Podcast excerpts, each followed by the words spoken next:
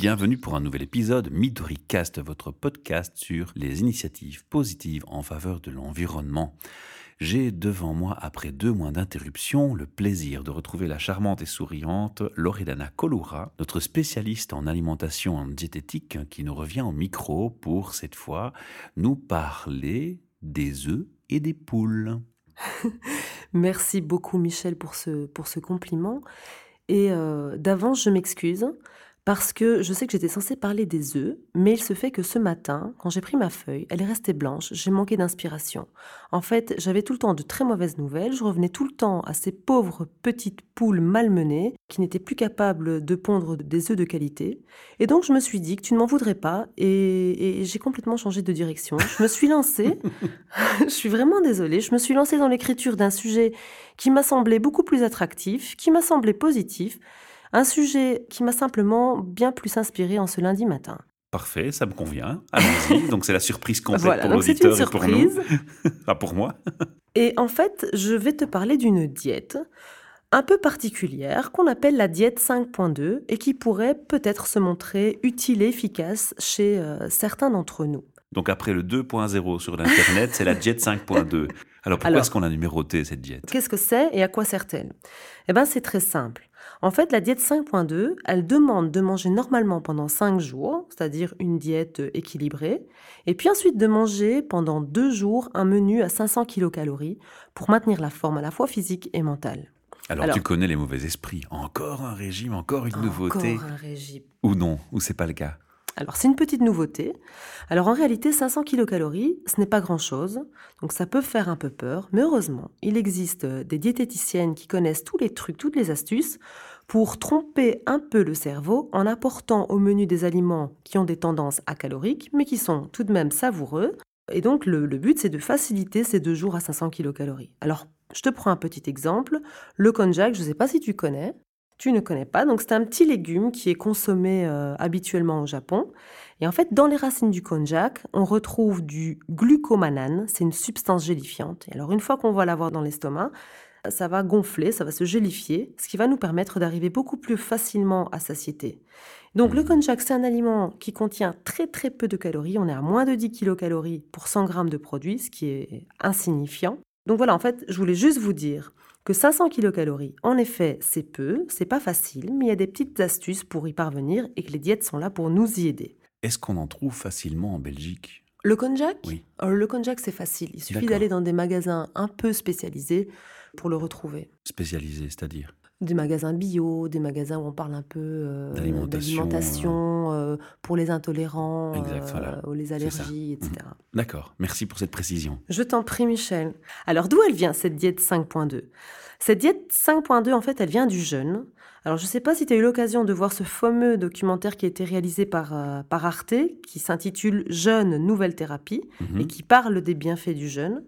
Alors malheureusement dans notre société, le jeûne, il fait encore malheureusement référence à quelque chose de négatif. On est encore assez nombreux à avoir une représentation négative, à croire que c'est pas bon pour le corps, que c'est impossible à ah, faire, comme ça, mhm. et qu'on pourrait carrément en mourir. Et donc moi, je l'ai expérimenté en fait l'année passée. Et euh, il se fait que je suis toujours vivante. Donc je pense que...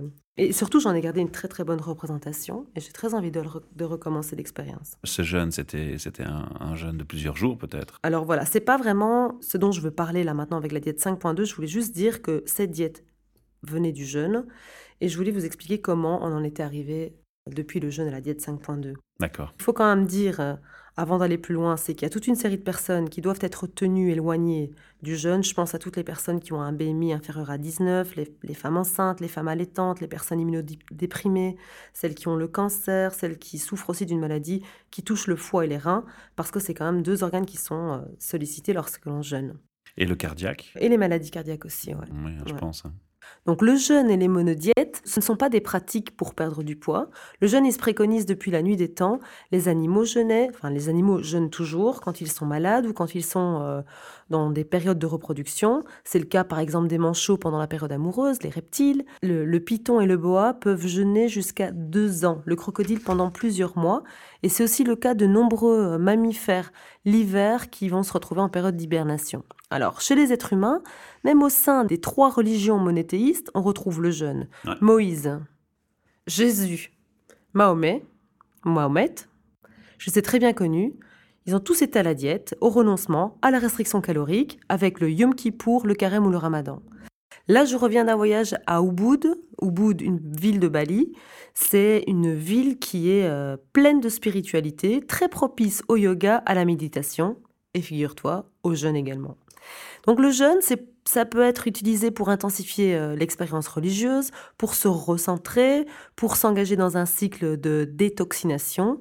Et puis aussi en médecine, il existe aujourd'hui de nombreuses cliniques dites de jeûne thérapeutique, comme par exemple Buschinger en Allemagne, on en parle dans le, dans le reportage sur Arte dont je parlais tout à l'heure. Et il y a d'ailleurs un médecin qui s'appelle le docteur Berthollet qui a dit ⁇ Ce que le jeûne ne peut guérir, rien ne peut le guérir ⁇ il existe de nombreux jeûnes différents. Le jeûne hydrique, on ne boit que de l'eau, ça s'appelle le jeûne total. Le jeûne Bushinger.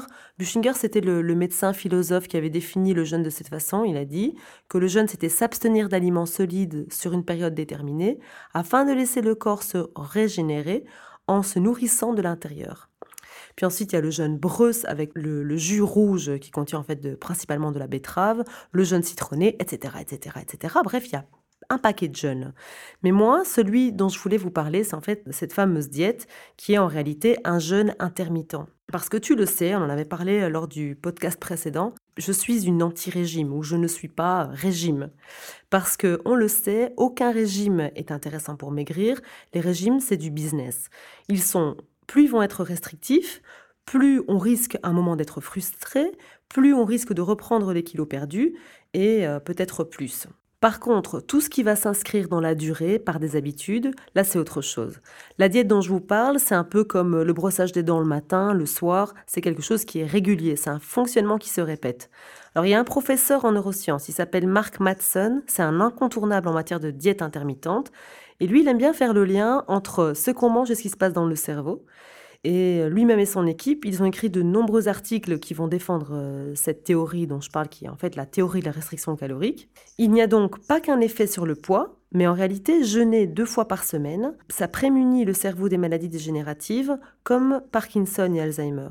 Il a d'ailleurs réalisé un TED dans lequel il expose ses études et on peut facilement le retrouver sur le net en écrivant euh, son nom, Mark Madsen. En résumé, ce qu'il faut savoir, c'est que jeûner, c'est comme courir. On ne se met pas à courir un semi-marathon du jour au lendemain. Ceux qui n'ont jamais couru vont d'abord alterner de la marche, de la course à pied, et puis ils vont progressivement se mettre à allonger les périodes de course, à diminuer les périodes de marche. Le jeûne, c'est exactement la même chose. D'abord, on peut peut-être supprimer les encas, puis on peut diminuer les quantités à table. Ensuite, on peut se mettre à retirer les féculents un jour par semaine. Ensuite, on peut pratiquer un jour par mois un menu à 500 kilocalories, puis un jour euh, par semaine, et puis ensuite euh, arriver à un équilibre idéal où cinq jours de menu équilibré, et puis finalement deux jours de jeûne. Et le jeûne, il faut pas en avoir peur, mais il faut pas s'imaginer que jeûner pour une longue période nous permettra de perdre du poids c'est dans un tout autre contexte. Par contre, dans notre société, je trouvais qu'il était intéressant de parler de cette diète 5.2 parce qu'on est très sollicité à manger, à manger trop. Et donc, c'était une manière de contrecarrer l'excès. Et puis, ça rejoint le sujet précédent sur le gaspillage. Hein. C'est une belle complémentarité à la notion de gaspiller, d'éviter le gaspillage en consommant trop aussi. Finalement, ça revient à consommer durablement parce qu'on se met à manger moins. Et, finalement, c'est la, même logique euh, mmh tout à euh, fait. que les podcasts précédents sur... Euh, Bien, ça reste cohérent tout ça. Alors moi j'ai une question quand même pour subsidier pour toi. J'ai suivi hein, tout ce qui se dit un peu sur ce thème. C'est vrai que le, jeune, il est souvent euh, pointé du doigt comme dangereux, comme de l'inconscience. Vous vous rendez pas compte, comme tu dis, on va, on va mourir. Euh, est-ce que malgré tout, il y a, tu l'as dit, il y a des, des, publics qui doivent l'éviter? Mm-hmm. Mais qu'est-ce qui justifie cette mauvaise réputation du jeune, tu penses? Il faudrait peut-être un, podcast supplémentaire pour pouvoir en parler. Mais là, comme ça, à vivre, je pense que, euh, tu sais, moi, je viens d'une... donc j'ai fait mes études en, diététique, j'ai un bachelier en diététique. Et j'avais toujours été étonnée de, voir qu'on proposait parfois trois collations par jour. Mmh je pense qu'il y a sérieusement une emprise de l'agroalimentaire et celle des entreprises pharmaceutiques et je pense qu'on tourne comme ça dans un cercle vicieux où on mange mal, on crée, euh, on crée les malades, alors qu'en fait, euh, par exemple, toutes ces maladies, Parkinson, Alzheimer, je conseille vraiment d'aller voir ce petit TED. Il explique très bien à quel point Big Pharma a été jusqu'à manipuler les études et, et à quel point on peut prémunir le cerveau de ces maladies dégénératives en mangeant moins, simplement moins. Toutes les études le démontrent aussi en diététique, dans, nos bouquins. À chaque fois qu'on était soumis à un menu où on mangeait moins, eh ben, ça augmentait l'espérance de vie. D'accord. Et donc l'explication, message, à mon hein. avis, l'explication, elle, elle, elle est, elle Ouais. est globale et il y a beaucoup de facteurs qui interviennent. Et quand on coupera ce podcast, je suis convaincue que dans la bagnole, je, je vais me dire, oh mon Dieu, j'ai oublié de lui parler de ceci, de cela. Mhm. Mais Ouais, c'est une réponse qui en nécessite fait, ouais. vraiment, euh, À méditer, sujet d'un prochain podcast. hein. pourquoi pas. Comme ça, on complétera le- la notion sur le jeûne. Est-ce qu'on a abordé euh, tous les aspects de ce régime 5.2 Les aspects du régime 5.2, moi, je ne l'ai pas réellement abordé. J'ai juste dit qu'il existait ce, Mhm. ce menu-là, qu'il pouvait... euh, mais, mais après, parler d'une diète 5.2, ça revient à parler des 500 kilocalories. Expliquer les 500 calo- kilocalories, ça Ouais, un nécessite sujet quand même une aussi, véritable podcast éducation nutritionnelle qui demande plus de temps. Je voulais juste dire que voilà, il, il- ça existait et j'aimerais même, au sein d'Archisain, en, en parler un peu plus, mettre en lumière cette manière de fonctionner et même proposer des packs à 500 kilocalories pour deux jours par semaine, histoire d'aider les gens et de leur montrer qu'il est tout à fait possible de le faire et que c'est pas si compliqué. Super. Évent- Éventuellement, on peut te contacter si, si on veut aller plus loin dans Bien la sûr, démarche. Archisain, puisque tu es non euh, sur seulement Facebook, Archisain, euh, mais tu es aussi diététicienne et- et tu fais des consultations. Alors Loredana, autour de la table, il y a l'invitée suivante qui est déjà là, qui est Ingrid Flamme, et elle a une question, donc on, on lui a dit qu'elle pouvait intervenir, on va lui laisser poser sa question. ah, je t'en prie Ingrid, je t'écoute. Merci. Je voulais savoir ce que tu pensais des, mono, des monodiètes, donc euh, où il s'agit de manger un seul aliment pendant euh, 5, 6 ou 7 jours. Moi, je pratique la monodiète pomme euh, pour faire euh, une détox euh, juste Ouais. avant l'hiver. Ouais. Et puis, je fais un jour par semaine Ouais. que des pommes. Et Les monodiètes, on peut tout à fait les assimiler à, à des formes de jeûne. Donc l'idée, c'est de se dire que pratiquer une monodiète peut te permettre euh, de suivre un, un certain rythme, comme je le disais tout à l'heure, s'engager spirituellement dans quelque chose ou se détoxifier le corps, etc. Mais si ce n'est pas prolongé, donc ça peut permettre de perdre du poids pendant la pratique. Mais si ce n'est pas prolongé, s'il n'y a pas un rythme, un fonctionnement, quelque chose qui se répète, alors ça servira à rien. Mais c'est pour moi la monodiète, enfin c'est pas pour moi, je pense ré- réellement ça fonctionne. J'imagine que tu, tu parles du raisin ou des, ou des pommes. Oui, moi, Tu je fais pommes, avec les pommes, en fait. Ouais. Mais je ne le fais pas pour perdre du poids, je le fais pour détoxifier l'organisme. Oui. Et d'ailleurs, je ne perds pas de poids. Ou, ou si je le perds, je le reprends Ah, immédiatement. en général, pendant une kilos, mais que je Ouais. reprends immédiatement. En général, pendant une monodiète, on perd du poids. On n'en perd pas autant que quand on jeûne. Quand on jeûne, on peut perdre jusqu'à 1 kg par jour, ce qui est quand même énorme. Quand, j'avais fait l'expérience, j'avais suivi ce petit groupe de gens avec qui j'étais, on a perdu euh, l'équivalent d'un kilo par jour. Donc moi, j'ai perdu 8 kilos quand même. Mais quand on recommence à manger, on les reprend. Je sais que j'avais repris euh, les 8 kilos dans les 3 mois qui ont suivi la, la période de jeûne.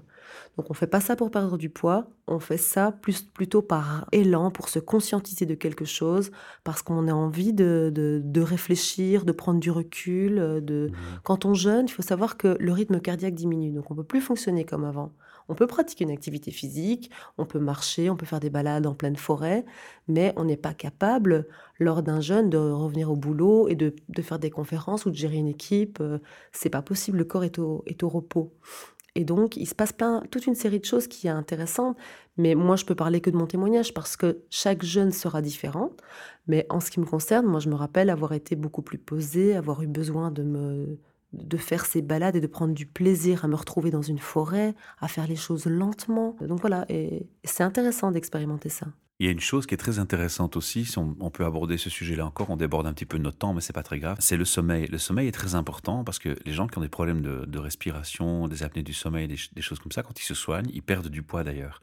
Et là, là où je veux en venir, c'est que si tu fais du jeûne et que ton organisme est au repos, théoriquement, dis-moi si je me trompe, mais d'après moi, ça va aussi faciliter ton sommeil et des nuits correctes. Bah non, pas vraiment en fait. En tout cas, pendant la pratique du jeûne, c'est pas comme ça que ça se passe. Parce qu'en D'accord, réalité, moi j'ai jamais fait, donc je te pose ce la qui, question. ce qui se passe, c'est que donc on a un stock de sucre au niveau du foie. Je l'explique brièvement. Ouais. Un stock de sucre au niveau du foie.